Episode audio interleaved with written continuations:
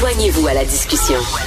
Appelez ou textez le 187 Cube Radio 1877 827 2346. Alors, un nouveau sondage de l'Alliance canadienne pour la maladie mentale et la santé mentale révèle que les Canadiens donnent un F au gouvernement avec euh, au pluriel les gouvernements le gouvernement fédéral mais aussi les gouvernements provinciaux pour leur capacité à répondre à leurs besoins en matière de santé mentale. On va en parler avec euh, Lindsay Thompson, directrice des affaires publiques de l'Association canadienne de counseling et de psychothérapie et partenaire de l'Alliance canadienne pour la maladie mentale et la santé mentale. Bonjour madame Thompson.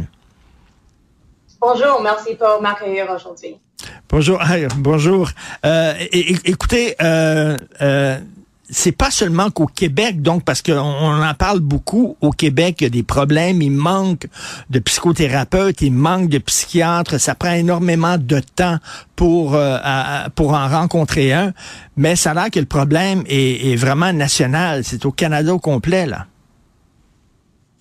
Oui, certainement. Cette année, c'est la deuxième année qu'on a fait ce sondage-là et on peut voir que quand on parle les années d'une année à la prochaine, que le progrès, ça, ça devient plus pire. Et c'est un problème qu'on voit à chaque province et territoire. Et quel est le problème? C'est quoi les problèmes? C'est une pénurie de main-d'œuvre? Il manque de, de psychothérapeutes et de psychiatres? Il y a plusieurs difficultés euh, dans, dans, ce champ-là, mais ce qu'on met accès euh, avec les données de ce sondage, c'est que vraiment, il y a un manque d'action pour les différents niveaux de gouvernement. Il y a un manque de financement, il y a un manque de, de législation et aussi de, de, données pour voir, ce qui se passe d'une année à la prochaine. C'est quoi les besoins spécifiques dans le champ de santé mentale. En fait, c'est qu'on a sous-estimé le problème pendant longtemps. Hein? C'est ça. On disait, oh, les gens n'ont pas vraiment de problème. C'est une minorité de gens qui ont des problèmes de santé mentale. Et avec la pandémie, on s'est rendu compte que non, il y a beaucoup, beaucoup de gens qui ont des besoins. Oui, certainement. La pandémie a mis un gros accent, euh, un gros euh, accent sur les, les, problèmes qui arrivent et les lignes d'attente et les, les manques de professionnels pour fournir ces besoins. Et euh, donc, euh, la pandémie nous a mis ça en pleine face. Euh, le sondage dit que les gens donnent un F, donc c'est vraiment pas une bonne note. Qu'est-ce qu'il faudrait faire pour améliorer la situation? Alors, ce qu'on veut voir, c'est vraiment une, une, une course d'action plus vite à la part des différents niveaux de gouvernement, fédéraux, fédéral et provinciaux aussi en tant que financement, comme on veut un, plan d'action pour faire des financements spécifiques, ce qui met, euh, euh, ce qui donne un parallèle pour comparer le champ de santé mentale avec le champ de santé physique. On veut vraiment des fonds assurés spécifiquement pour la santé mentale et aussi la santé liée à l'utilisation des substances. Ben c'est ça. Euh, donc, vous dites, vous faites un lien entre santé mentale, santé physique. Euh, euh, avoir un problème de santé mentale, on n'est pas responsable de ça.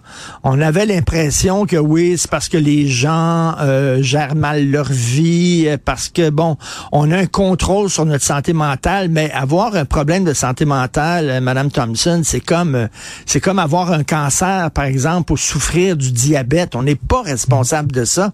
Et c'est une maladie aussi importante que les maladies qui touchent le corps. Oui, exactement. C'est quelque chose qui est euh, automatique. C'est pas quelque chose qu'on peut contrôler. On peut le contrôler, avec le soutien d'un psychothérapeute ou d'un psychiatre, mais c'est aussi c'est à cause des plusieurs problèmes qu'on a au niveau systémique aussi. Mais il y a beaucoup d'organismes qui luttent, par exemple, qui ramassent de l'argent pour lutter contre le cancer, etc. Est-ce que euh, on commence maintenant à prendre ça au sérieux, la santé mentale, en disant c'est aussi sérieux que euh, le cancer et on devrait dépenser autant d'énergie et consacrer autant d'énergie dans la lutte pour la santé mentale qu'on consacre euh, contre le cancer, par exemple? Oui, certainement. C'est autant important que la santé physique parce que plus en plus de recherches montrent que si on, a les difficultés à prendre soin de notre santé mentale, ça a les impacts physiques. La stress peut causer des problèmes physiques. Alors, il y a un gros lien là et on peut pas vraiment les séparer. Et Madame Thompson, vous avez parlé tantôt de substances, consommation de substances. Vous mettez ça avec les problèmes de santé mentale, c'est-à-dire les gens qui euh, ne peuvent pas voir de psychothérapeute, ça prend trop de temps, souvent s'auto-médicamentent, comme on dit, en prenant de la drogue. Et c'est leur forme de médicament, c'est une forme, c'est une façon de lutter contre la santé mentale, c'est de prendre la drogue. Donc souvent, il y a des liens entre les problèmes de santé mentale et les problèmes de toxicomanie. C'est lié, ça. Oui, certainement. C'est, vrai que c'est pas la même pour toutes les personnes, mais il y a un lien là. Comme si on regarde dans le système, plusieurs personnes, ils n'ont pas l'accès, um, ça dépend comme vous de vie, ils n'ont pas l'accès à avoir un psychothérapeute ou un psychiatre. Alors, ils doivent trouver des manières de comme, prendre soin de ça eux-mêmes. Et malheureusement, ça, c'est comme un des, un des voies comme le plus accessible. Ben, en tout cas, quand on se compare, on se console. Il n'y a pas seulement qu'au Québec, cela dit, c'est une piètre consolation. Hein. Euh, c'est pas mieux si euh, dans, les autres provinces du Canada, la situation est pas meilleure. Bref, une note de F donnée lors d'un sondage par l'Alliance canadienne pour la maladie mentale et la santé mentale. Merci beaucoup, Madame Lindsay Thompson. Bon week-end. Merci. Merci. merci.